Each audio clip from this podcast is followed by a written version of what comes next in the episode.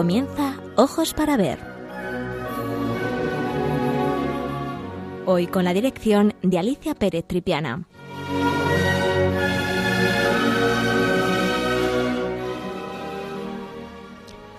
Buenos días, queridos amigos de Radio María. De nuevo con todos ustedes para hablar de arte. El cuadro que he elegido para el programa de hoy se trata de una gran tabla pintada al óleo de 3 metros 96 centímetros por 2 metros 63, pintada por Gian Francesco Penny hacia 1523.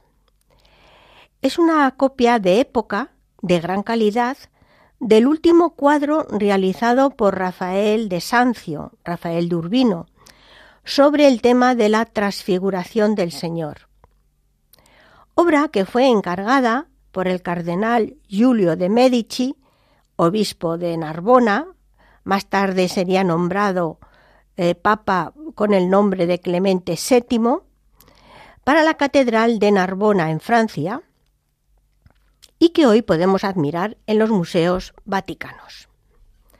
Esta copia de la que vamos a hablar hoy fue encargada por el propio Clemente VII al discípulo de Rafael Penny, para sustituir al original que no había sido enviado a la ciudad de Narbona como se había pensado originalmente, pues parece ser que a Julio de Médicis eh, decidió al final enviarla a una iglesia romana.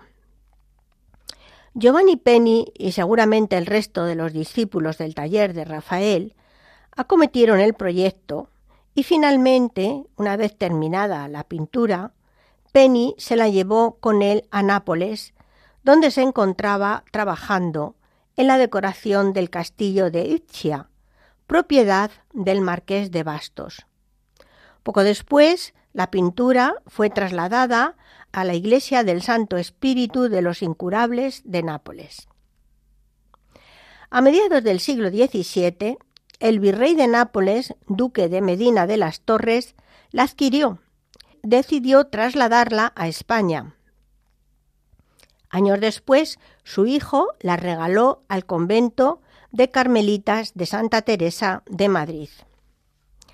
En 1835 la pintura fue trasladada al conocido Museo de la Trinidad, en donde se encontraban muchas de las obras que tras la desamortización de Mendizábal habían sido depositadas allí. El Museo de la Trinidad, habitualmente llamado así por haber tenido su sede en el antiguo convento madrileño de la Trinidad Calzada, fue un museo nacional español creado a raíz de la desamortización eclesiástica de Mendizábal entre 1835 y 1837, con obras de conventos y monasterios suprimidos en Madrid y en otras provincias de la zona centro. Su existencia abarcó de 1837 a 1872, año en que fue disuelto y sus fondos adscritos al Museo del Prado, donde hoy en día podemos admirarlo. El tema de la transfiguración de Jesús ha sido un tema importante en el arte cristiano, sobre todo en la Iglesia oriental, algunos de cuyos iconos más llamativos, pues podemos encontrar en algunos lugares, mejor dicho. La fiesta de la transfiguración se ha celebrado en la Iglesia oriental desde al menos el siglo VI y es una de las doce grandes fiestas de la ortodoxia oriental, por lo que se representa ampliamente, por ejemplo, en la mayoría de los iconostasios ortodoxos rusos. En la Iglesia occidental la fiesta es menos importante y no se celebró universalmente eh, o en una fecha aproximada hasta 1475, supuestamente influenciada por la llegada a Roma el 6 de agosto de 1456 de la importante noticia del rompimiento del asedio otomano de Belgrado, lo que ayudó a que se promovieran a fiesta universal. Las representaciones occidentales más notables de este tema provienen de los años siguientes, después de 1475 aproximadamente, alcanzando un pico en la pintura italiana en la década de 1510. El tema no aparece típicamente en los ciclos occidentales de la vida de Cristo, excepto en los más completos como la obra de la Maestà de Duccio, y se puede decir que la iconografía occidental tuvo dificultades para encontrar una composición satisfactoria que no siguiera simplemente la supremacía, composición oriental, dramática y confiada que a la manera ortodoxa ha cambiado poco a lo largo de los siglos. La versión más antigua conocida de la representación estándar está en el mosaico del ábside en el monasterio de Santa Catalina en el monte Sinaí en Egipto. Data de este periodo y que probablemente fue encargado por Justiniano el Grande. Esta excepcional obra superviviente del arte bizantino anterior a la iconoclasia bizantina muestra a un Cristo de pie en una mandorla con un halo cruciforme, flanqueado por figuras de pie de Moisés a la izquierda con una larga barba y a Elías a la derecha. Debajo de ellos están los tres discípulos nombrados como presentes en los evangelios sinópticos, los eh, santos Pedro, Santiago, hijo del Cebedeo, y Juan el Evangelista. Los relatos del Evangelio Mateo 17 del 1 al 9, Marcos 9 del 2 al 8, Lucas 9 del 28 al 36, describen a los discípulos como terriblemente asustados, pero también como inicialmente abrumados por el sueño, y que se despertaron para ver a Jesús hablando con Moisés y Elías y emitiendo una luz muy brillante. Los discípulos generalmente se muestran en una mezcla de poses postrados, arrodillados o tambaleantes, que son dramáticos y ambiciosos para los estándares medievales y dan a la escena gran parte de su impacto. A veces todos parecen estar despiertos, lo que es normal en Oriente, pero en las representaciones occidentales, a veces algunos o incluso todos aparecen dormidos. Cuando los rostros están ocultos, como sucede a menudo, no siempre es posible saber cuál es el objetivo los métodos para representar la luz brillante emitida por Jesús varían, incluidas las mandorlas. Los rayos que emanan y, dan, y, ofrecen un, dorado rostro aparecen en algunas obras, como por, por ejemplo en el Salterio de Ingerborg. En Oriente, la voz de Dios también puede estar representada por la luz que fluye desde arriba sobre Cristo, mientras que en Occidente, como en otras escenas donde se escucha la voz, es la mano de Dios, la de Dei, la que, la que está representada con mayor frecuencia en estas escenas. La imagen del Sinaí es reconociblemente la misma escena que se encuentran en los iconos ortodoxos modernos, con algunas diferencias. Solo Cristo tiene un halo de santidad, que todavía es típico en esta fecha, y el fondo de oro liso elimina la cuestión de representar el entorno de la montaña que iba a causar posteriores dificultades en los artistas occidentales. La forma del espacio, del ábside, coloca a los profetas y a los discípulos en la misma línea de base, aunque se distinguen fácilmente por sus diferentes posturas. Pero hay otras imágenes tempranas que son menos reconocibles y cuya identidad se disputa. Este es especialmente el caso cuando los discípulos, los discípulos se omiten en pequeñas representaciones, como por ejemplo en alguna de las puertas de madera del siglo V de Santa Sabina en Roma, pueden mostrar la transfiguración con solo tres figuras, pero con muchas representaciones pequeñas de los primeros milagros de Cristo, así que es difícil mm, definir o decir cuál es el tema. Una de las más simbólicas, sin duda, es la que podemos ver en la Basílica de San Apolinar en clase en Rávena, hacia 1533 y 1549, donde los corderos representan simbólicamente a los apóstoles. Un enfoque diferente, simbólico, se va a adoptar también en el mosaico del ábside de la Basílica de San Apolinar in Clas en Rávena. También desde mediados del siglo VI, donde figuras de medio cuerpo de Moisés imberbe y Elías emergen de pequeñas nubes a ambos lados de una gran cruz gemada con una mano de Dios encima. Esta escena ocupa el cielo sobre una figura de pie de San Apolinar, que se dice que fue discípulo de San Pedro, en un jardín paradisiaco, que está flanqueado por una procesión en forma de friso de doce corderos que representan a los doce apóstoles.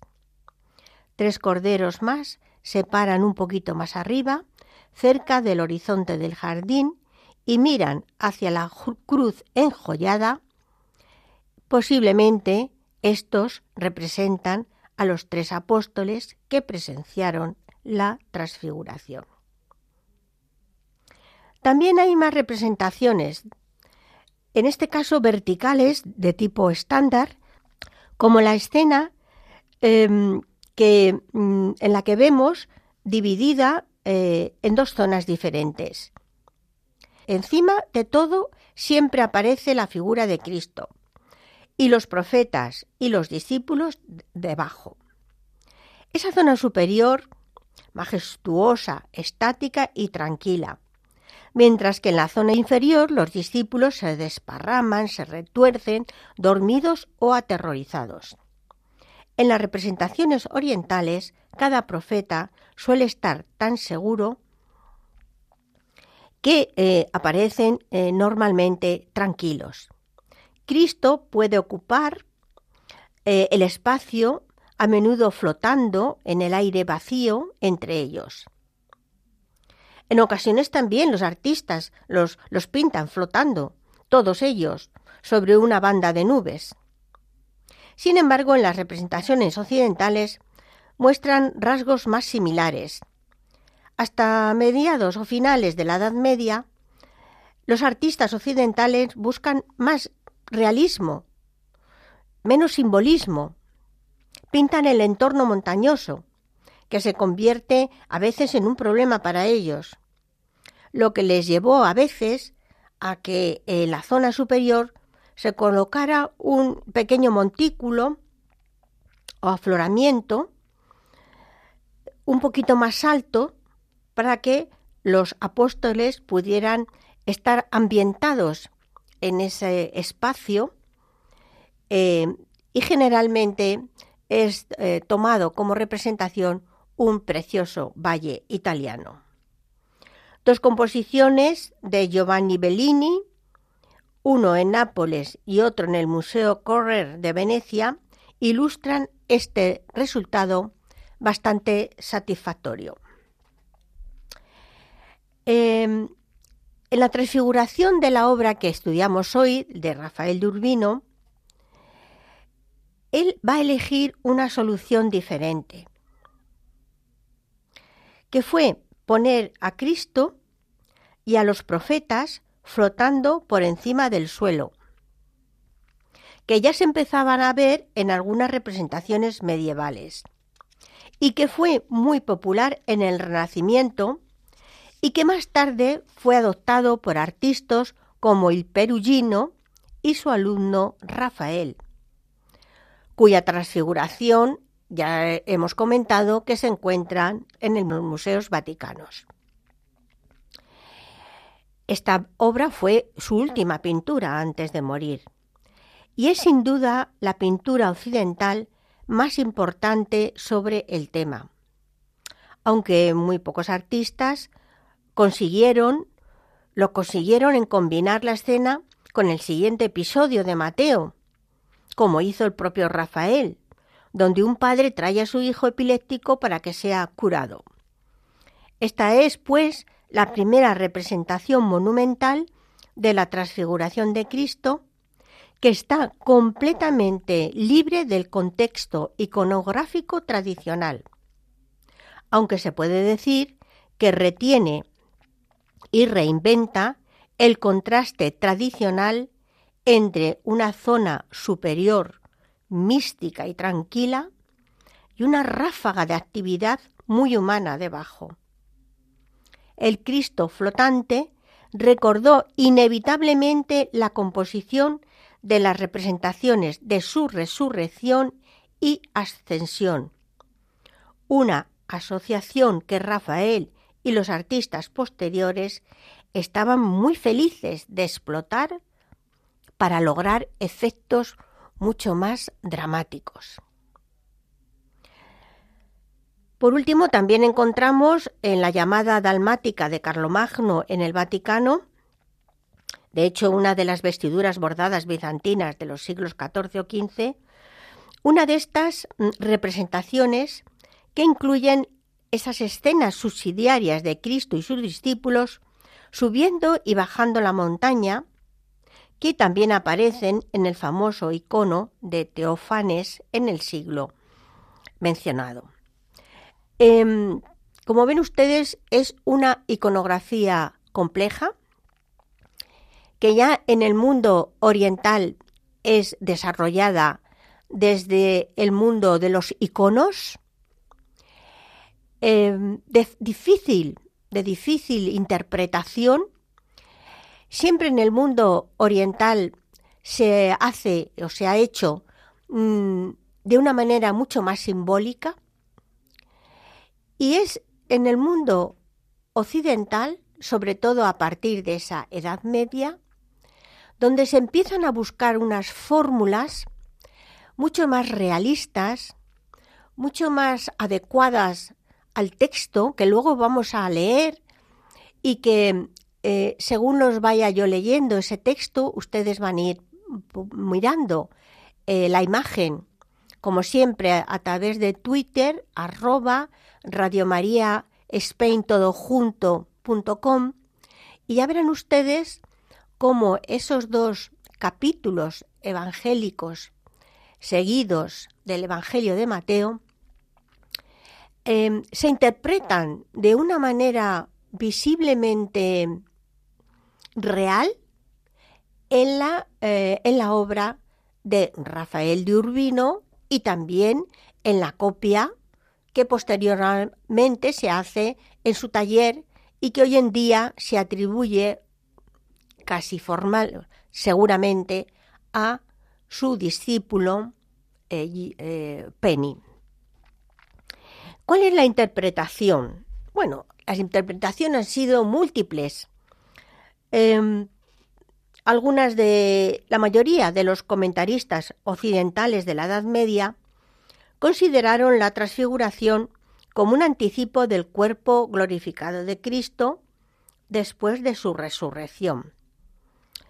En épocas anteriores, cada monje ortodoxo oriental que se dedicaba a la pintura de iconos tenía que comenzar su oficio pintando este icono precisamente, el icono de la transfiguración, pues la creencia subyacente era que este icono no estaba pintado tan solo con colores, sino con la luz, con una luz especial, una luz especial precisamente que se daba en el monte Tabor y que ellos tenían que enfocar sus ojos en esta luz tan diferente y tan límpida, tan diáfana y tan maravillosa.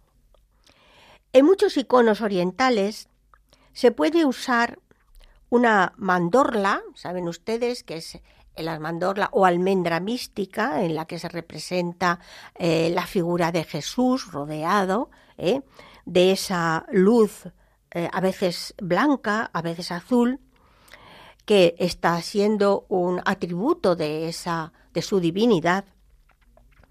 Pues em, nosotros en el mundo occidental lo hemos visto en casi todos los ábsides de la pintura románica, pero, sin embargo, em, en no todos los iconos, Cristo aparece con estas mandorlas, por ejemplo, en la obra que tratamos hoy.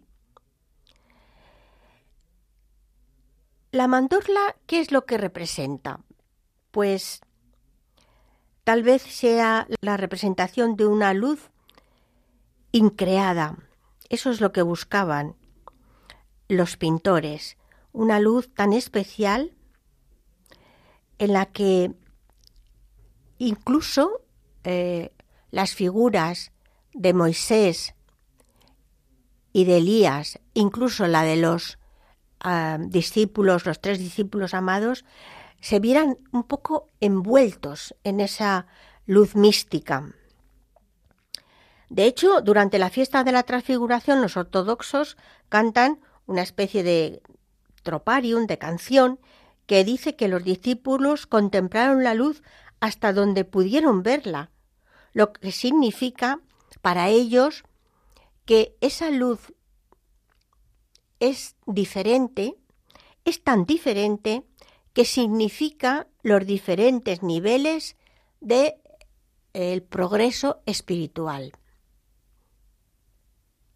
Esto es precioso porque nos lleva a reflexiones muy interesantes esa luz tan especial que eh, aparece en muchas ocasiones y que podemos interpretar de una manera eh, muy personal, ¿no?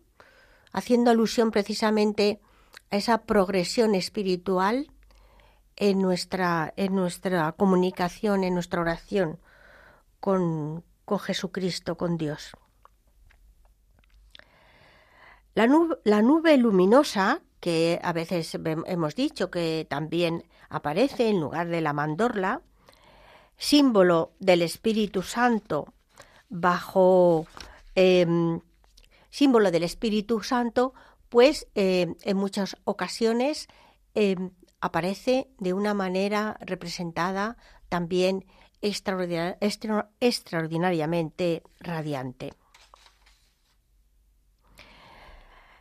La luz, como ven ustedes, ha sido uno de los aspectos más importantes a la hora de transcribir este texto evangélico en las obras de arte.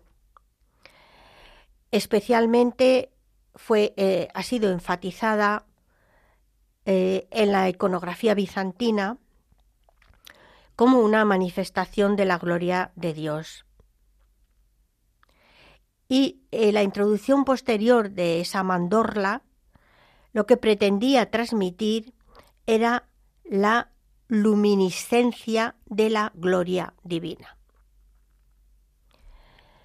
Bien, como ven ustedes, siempre las iconografías son algo complicadas.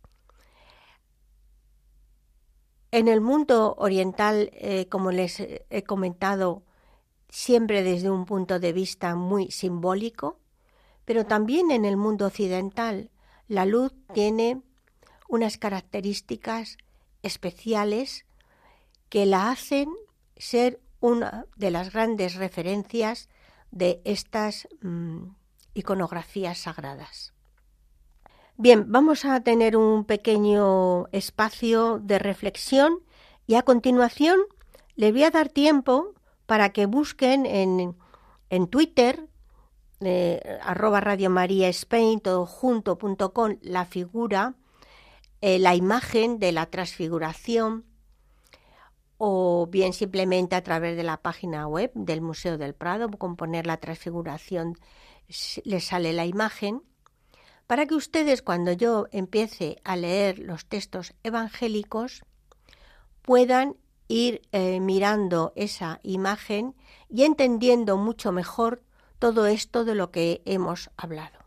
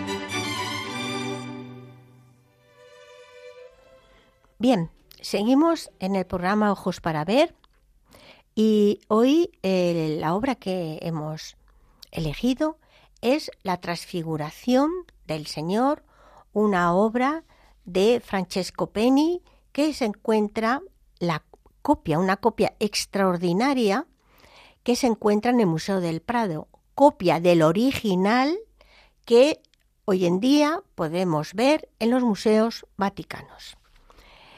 Hemos hablado un poquito del el encargo y después hemos, nos hemos introducido en una tal vez un poco complicada iconografía.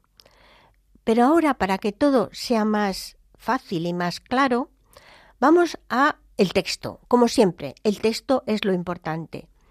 Y hemos, mm, vamos a leer, voy a leer em, el de Mateo, el texto de Mateo para que ustedes viendo la imagen puedan entender mucho mejor la obra. En la transfiguración dice así el evangelista. Seis días más tarde Jesús tomó consigo a Pedro, Santiago y a su hermano Juan, y subió con ellos aparte a un monte alto. Se transfiguró delante de ellos y su rostro resplandecía como el sol, y sus vestidos se volvieron blancos como la luz. De repente se le aparecieron Moisés y Elías conversando con él. Pedro entonces tomó la palabra y dijo a Jesús, Señor, qué bueno que estemos aquí. Si quieres, haré tres tiendas, una para ti, otra para Moisés y otra para Elías. Todavía estaba hablando cuando una nube luminosa lo cubrió con su sombra y una voz desde la nube decía, Este es mi Hijo, el amado, en que me complazco. Escuchadlo. Al oír esto los discípulos cayeron de bruces llenos de espanto. Jesús se acercó y tocándoles les dijo, Levantaos, no temáis, alzar los ojos. Cuando hicieron esto, no vieron a nadie más que a Jesús solo. Cuando bajaban del monte Jesús les mandó, No contéis a nadie la visión hasta que el Hijo del Hombre resucite entre los muertos. Los discípulos le preguntaron, ¿por qué dicen los escribas que primero tiene que venir Elías? Y él les contestó, Elías vendrá y lo renovará todo. Pero os digo que Elías ya ha venido y no lo reconocieron, sino que han hecho con él lo que han querido.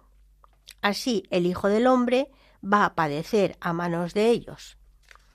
Entonces entendieron los discípulos que se refería a Juan el Bautista. Bien, esta sería la primera parte, la parte superior de la obra. En la parte, en la mitad inferior, el, pintor nos describe el siguiente eh, texto de Mateo, 17 del 14 al 20 que es la sanación de Jesús a un muchacho endemoniado o epiléptico. Y dice así, cuando volviera a donde estaba la gente, un hombre se acercó a Jesús y se arrodilló delante de él y le dijo, Señor, ten compasión de mi hijo. Le dan ataques y sufre terriblemente. Muchas veces cae en el fuego o en el agua. Se lo traje a los discípulos, pero no pudieron sanarlo. Jesús tomó la palabra y dijo, Ah, generación incrédula y perversa, ¿hasta cuándo tendré que estar con ustedes? ¿Hasta cuándo tendré que soportaros? Traedme al niño. Jesús increpó al demonio y salió, quedando éste sano desde aquel momento. Entonces los discípulos se acercaron a Jesús y en privado le preguntaron, ¿por qué nosotros no pudimos expulsarlo? Él les contestó, por vuestra poca fe. En verdad os digo que si tuvierais fe como un grano de mostaza, le diríais a aquel monte, trasládate desde ahí hasta aquí, y nada os sería imposible. Bien, pues ahora vamos a describir la obra. Como ya hemos dicho al principio, esta es una pintura original, un encargo hecho por el cardenal Giulio de Medici a Rafael. Es un grandísimo, enormes medidas de cuadro de altar destinado a la Catedral de Narbona. Este encargo fue muy importante porque motivó una competición entre dos de los artistas más importantes del momento, Rafael Sancio y Sebastiano del Piombo, a quien Giuliano de Medici había pedido que realizara para el mismo templo una obra con el tema de la resurrección de Lázaro. La rivalidad entre ambos pintores dio lugar a una búsqueda de la creatividad y la perfección técnica. Se dice incluso que Rafael decidió unir esos dos textos evangélicos sucesivos eh, en la pintura para mostrar las posibilidades expresivas y narrativas de la obra de arte. Los especialistas ignoran cómo estaban los trabajos cuando pues Rafael murió de repente. Falleció el 6 de abril de 1520, considerando estos especialistas que la zona inferior fue ejecutada por sus ayudantes, tal vez Julio Romano y Penny entre ellos, entre 1520 y 1522. Esta hipótesis está avalada en una petición de pago de Julio Romano, ayudante de Rafael, al cardenal Julio el 7 de mayo de 1522. Aunque podemos aseverar que el diseño de la pintura es y pertenece por completo al maestro, aunque colaboraran los discípulos de su taller. Esto también era muy habitual en estos eh, grandes personajes de la historia, en la que tenían muchos encargos, pero que también es verdad que tenían un taller con pintores de la categoría de los que estamos hablando hoy, ¿no? Giulio Romano o Francesco. Sin duda se trata de una de las obras más complejas del artista, donde los efectos dramáticos y expresivos se encuentran desarrollados de una manera extraordinaria. En ella Rafael une esas dos secuencias independientes que se narran consecutivamente. Pero también se ha desarrollado otra idea en la que los especialistas apoyan que ambos acontecimientos que no se encuentran en la tradición del arte cristiano, pues em, es cierto que, es, que resultan muy extraños, pero tal vez no solamente fuera la idea de hacer algo novedoso y creativo del pintor, sino que fuera un encargo del cardenal, del propio comitente, quien quería que en una pintura hubiese dos planos, el celestial, en el que se pudiera contemplar la figura de Cristo, embellecida y envuelta en una túnica blanca por la acción amorosa de Dios Padre, a los discípulos Juan, Pedro y Santiago, que se habían dormido y que asombraban y que al despertar contemplaban asombrados el milagro de la transfiguración. Mientras que también se completaba la escena con las figuras de Moisés y Elías, los profetas del Antiguo Testamento, el profeta del Antiguo Testamento y la ley, y la ley que acompañaban a Jesucristo. ¿Qué vemos en la zona baja? Pues en la zona baja se hallaban el resto de los apóstoles, acompañados por los patronos de la Catedral de Narbona. Si miran ustedes la imagen a la izquierda del todo, entre la montaña y la parte baja hay como dos pequeñas figuras que eh, probablemente ha habido mucha polémica con estos dos personajes. Em, durante mucho tiempo no, se sabía exactamente a, quiénes correspondían, aunque hoy en día los especialistas no tienen duda a que representan a los santos patronos de la Catedral de Narbona, los niños santos justo y pastor. Así que no sabemos de quién fue la idea original de unir los textos, si fue algo completamente personal de Rafael o tal vez fuera del, eh, eh, del comitente del cardenal que había encargado la obra. Bien, pasemos a ver ahora un poquito mm, esa parte más técnica. Les decía que se encuentra la obra dividida en dos niveles contrapuestos, uno que está incidiendo en la naturaleza divina de Cristo, al presentarlo en ese en esa parte superior el asunto central de la pintura, siendo esta una composición simétrica y piramidal, tan del gusto clasicista de Rafael. En cuanto a la luz, hemos hablado ya tanto de la luz, pues como la representa Rafael, es una luz diáfana y radiante, que nos produce una gran sensación de serenidad y poder. Sin duda contrasta con la parte inferior del cuadro, en donde los personajes se agolpan en una sucesión de gestos dramáticos entre potentes claroscuros.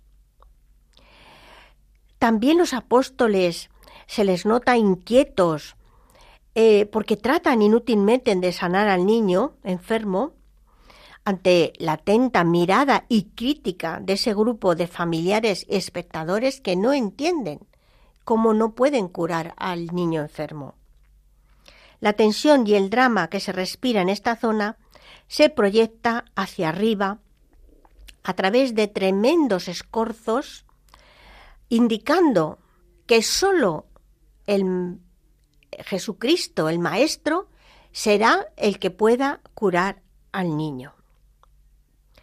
El aparente caos de esa escena inferior nos lleva, a través de esos gestos, a mirar a Jesús, a Cristo, como único capaz de curar el interior de los hombres, incluso por encima de su incredulidad. En fin, el resultado es una de las más bellas imágenes pintadas por Rafael, en la que se manifiesta su peculiar lenguaje. Por un lado, su excepcional manejo del puro clasicismo y por otro, la incorporación de su arte hacia las novedades estilísticas surgidas en aquellos años en Italia entre 1530 y 1580. Un estilo puente entre el último Renacimiento y el comienzo del Barroco que conocemos con el nombre de manierismo. A continuación vamos a entrar un poquito a conocer ese contexto histórico artístico, pero vamos a pedir a Javier que por favor nos ponga otros minutos musicales de esta maravillosa pieza musical.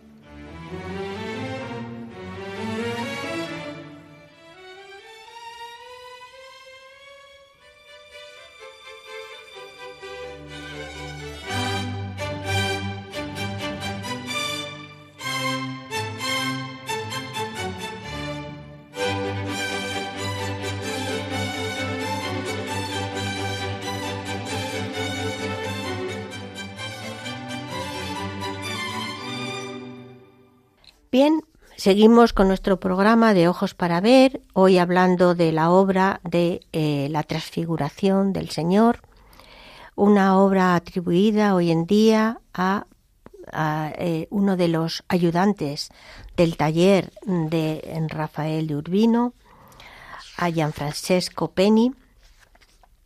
Y eh, hemos estado hablando de la iconografía, de esas representaciones que vinieron, y casi, como casi todas, eh, del mundo oriental eh, hacia el mundo occidental, sobre todo a partir de esa Edad Media, cómo luego se va desarrollando de una manera extraordinaria, llegando a la obra que tenemos hoy, que es eh, una, una, experiencia única de probablemente del propio pintor o del, o del el personaje que le encarga la obra, en la que se une esas dos escenas evangélicas consecutivas y que hacen que la obra sea realmente espectacular, impresionante, y que además tenemos la posibilidad de admirar en ella en la parte superior, en la parte donde habla de la transfiguración, ese estilo clasicista,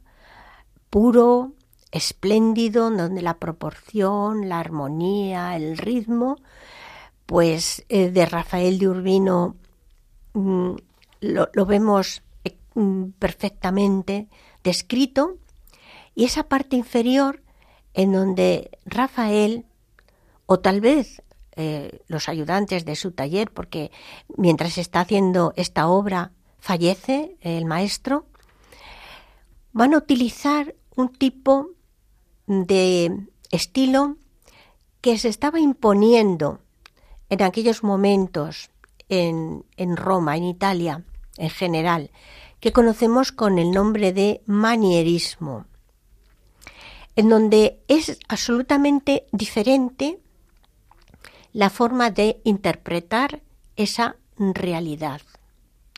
Decíamos que en el Renacimiento se busca ese reflejo de la obra perfecta de Dios, en la búsqueda de la armonía, del equilibrio, como hemos dicho, hemos mencionado tantas veces.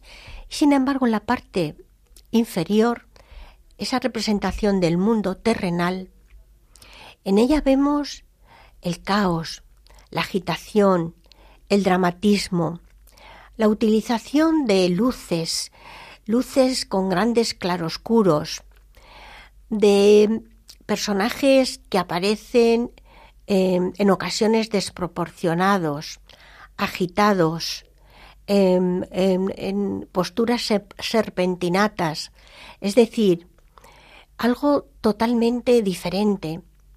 Es verdad que el manierismo ese estilo artístico que predominó en Italia desde finales del Alto Renacimiento y que duró hasta alrededor del año 1580, es eh, un momento, es un estilo que va a interpretar em, esos últimos años eh, del mm, clasicismo a la manera moderna. De ahí que se denomine manierismo, que es el término que sin duda fue Vasari, uno de los grandes personajes, pintor pero y biógrafo del Renacimiento, pues hace en su libro de la Vite de los artistas, de los eh, artistas de este, de este momento, en referencia a aquellas obras que se decían realizadas a la manera de los grandes maestros como por ejemplo obras de Leonardo, de Rafael, de Miguel Ángel, pero de una manera totalmente personal, que van a producir imágenes artificiosas y en cierto sentido la propia grandeza de esas obras maestras cerraban las vías a esa creación artística y a los jóvenes de estas generaciones posteriores no les quedaba sino más que la imitación.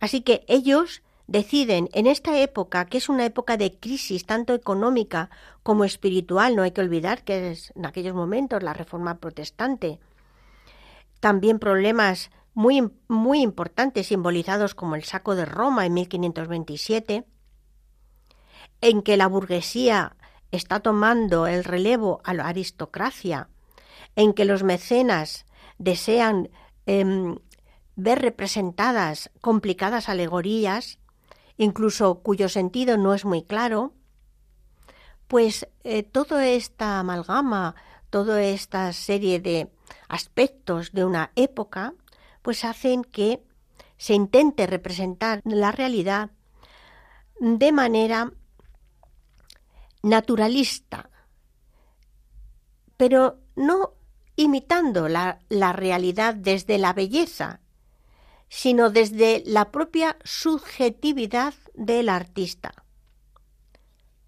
Es como el capricho, es una nueva forma de mirar la pintura.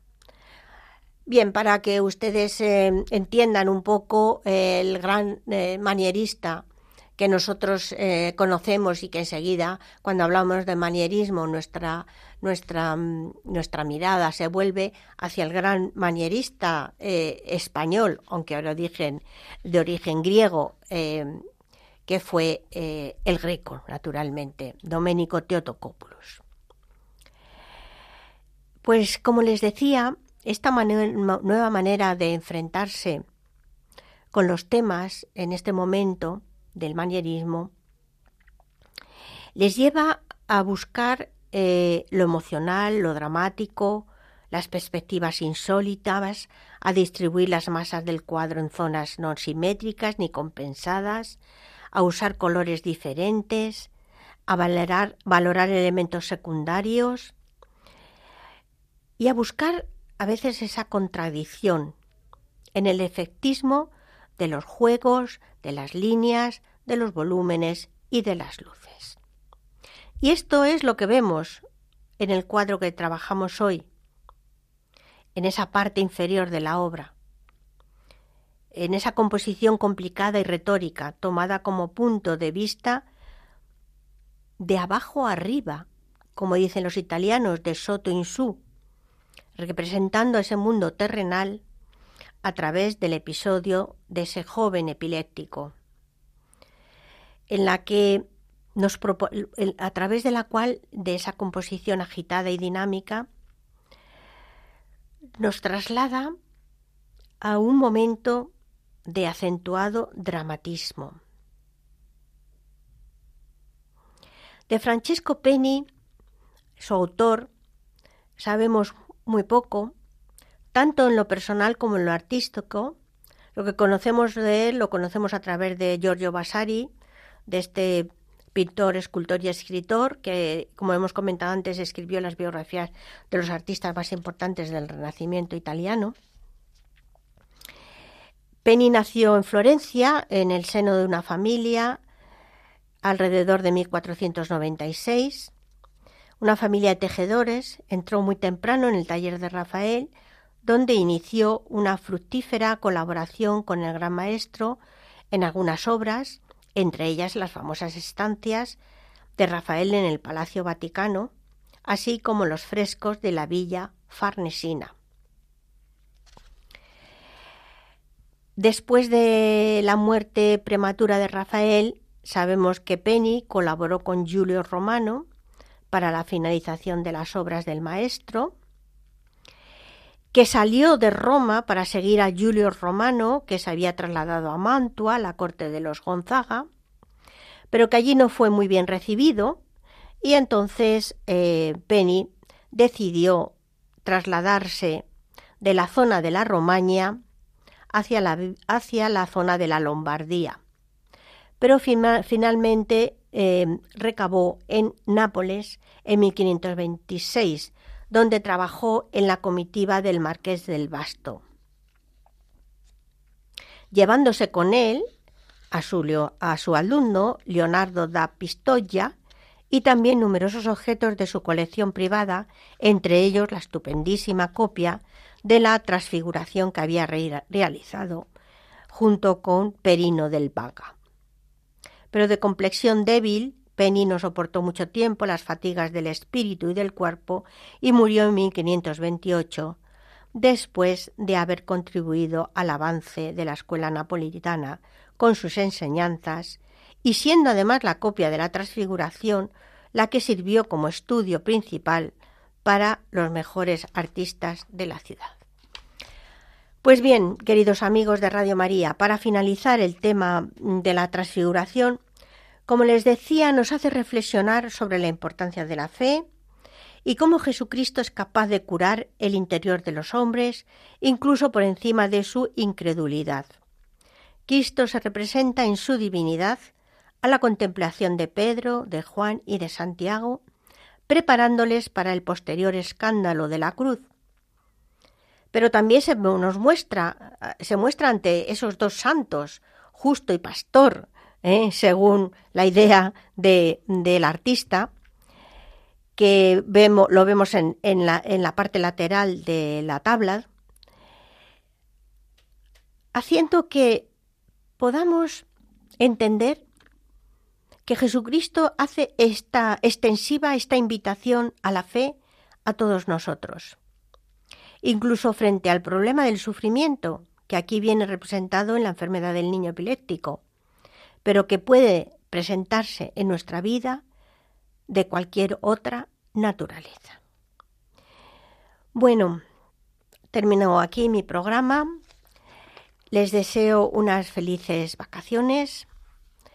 Nos volveremos a reunir el día 30 de agosto, si Dios quiere, donde habremos ya descansado un poquito, que lo necesitamos todos, y que volveremos a retomar con el ímpetu y con la alegría de siempre nuestras grandes obras maestras, en las que vemos representadas estos textos maravillosos evangélicos y que nos ayudan tanto a reflexionar sobre la figura de Jesucristo.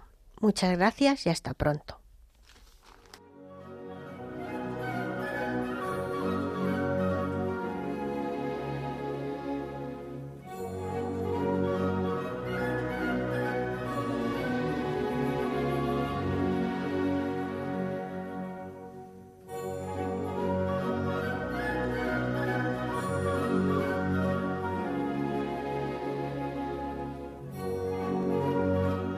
Han escuchado en Radio María Ojos para Ver.